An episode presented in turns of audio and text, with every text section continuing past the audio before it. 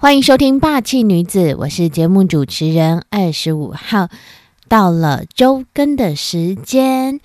最近因为在年假的时间，所以我整理了很多关于报纸上的一些对我来说非常有意思的讯息，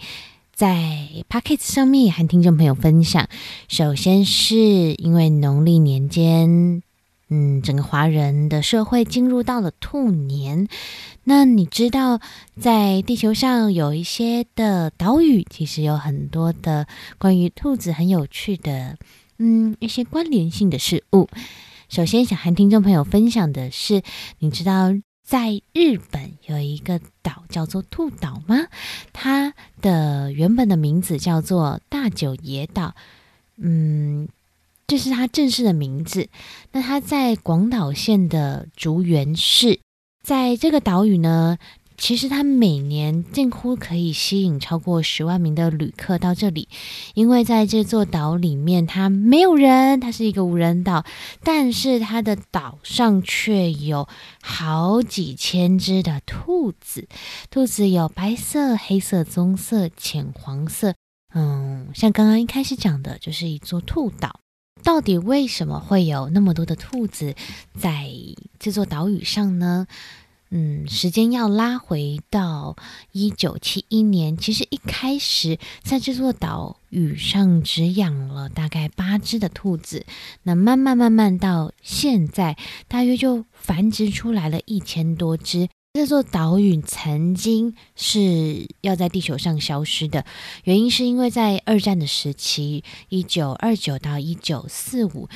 这段第二次大战的时期里面，大久野岛因为它被日本的陆军选作毒气制造所，那一度呢从地球上消失。嗯，在这座岛上呢。到现在还是可以看得到有留下七千吨的各种的毒剂，以及过去的工厂还有仓库的遗迹哦。后来这座岛有一些人民在当中生活，那就创造出一些兔子的神社啊，或者是各样的嗯有趣的，算是观光纪念品。讲到兔子，在西班牙的海峡有一个很著名的。巨大的石头叫做兔岩，兔子兔岩石的岩，那也因为风吹雨打，所以呢，它的呃轮廓很像一只兔子，呃涌跃而下的样子。我看到报纸上的照片，哇，真的超像超像的。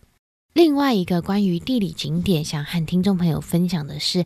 埃及有一个地方叫做白沙漠，它位在法拉夫拉洼地，面积呢有三千平方公里，它是一座国家公园。那也因为原本它是一个古老的沙漠，嗯。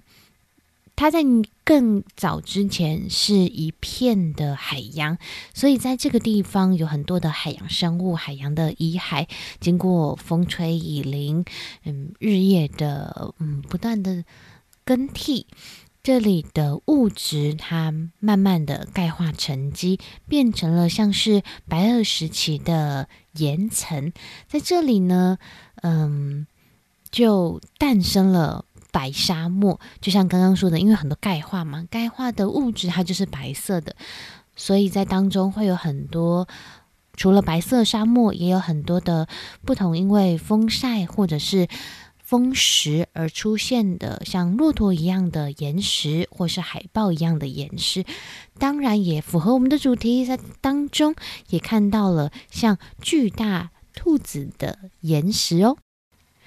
接下来和听众朋友分享的是，避雷针的技术有了新的革新，就是运用镭射引导闪电。诶，我们都嗯，像我啊，一般会对避雷针的印象就是有一个尖尖的塔，那它会导引电，可以通过，以至于我们不会被雷击中，不论是高楼大厦或者是。嗯，比较高的山头可能会有这样的装置。那在瑞士的山上呢，他们通过一个实验，就是透过镭射光来导引闪电的方向。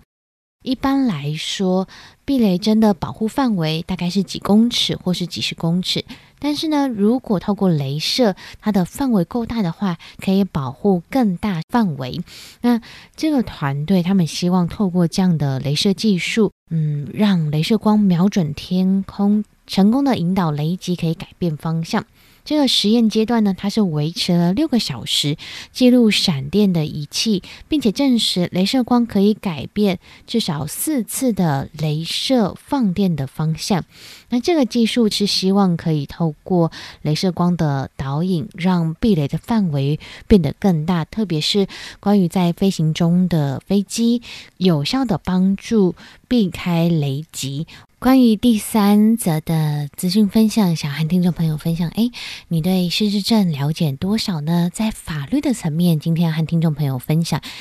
嗯，这样的资讯是来自睿智基金会的官网，那也透过报纸上的整理，和听众朋友分享三个部分关于法律上我们照护者可以知道的一些观念。首先，如果您的家人他确定患有失智症，那也因为失智症的患者可能因为判断力不足而误入到诈骗的陷阱里面，所以呢，当您的家人嗯已经确定是。这样的症状的时候，是可以透过申请辅助宣告，或者是监护宣告，预防失智症的长辈家人的财产被不当的转移。那第二点，在法律上面，照顾者可以知道的是，当长辈的财产或劳力所得不能继续维持生活的时候，才会产生抚养义务。根据民法第一千一百一十五条，抚养义务它依序是子女、配偶、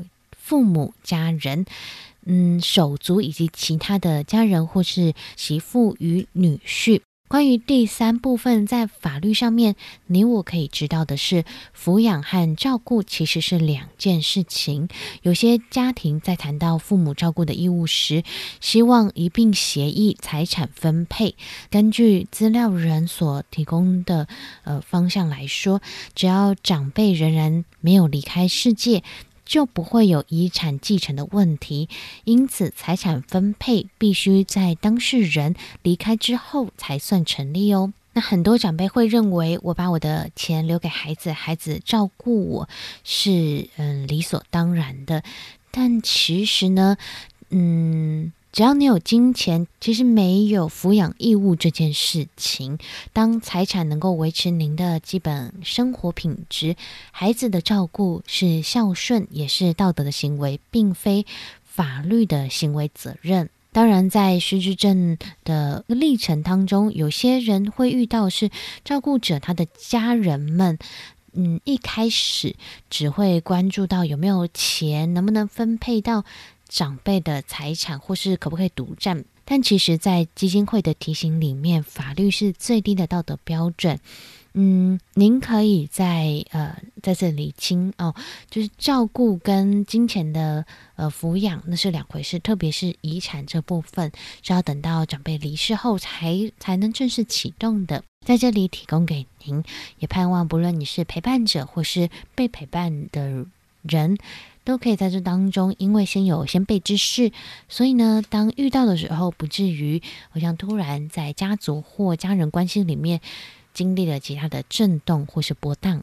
好的，今天的周更就到这里，短短的几则讯息和听众朋友分享。下周同一时间一样在 Podcast 霸气女子中继续和听众朋友分享，在春节的长假当中，我整理了一些不同领域的。资讯以及知识，或者是新知，要和听众朋友分享。下周同一时间空中相见，拜拜。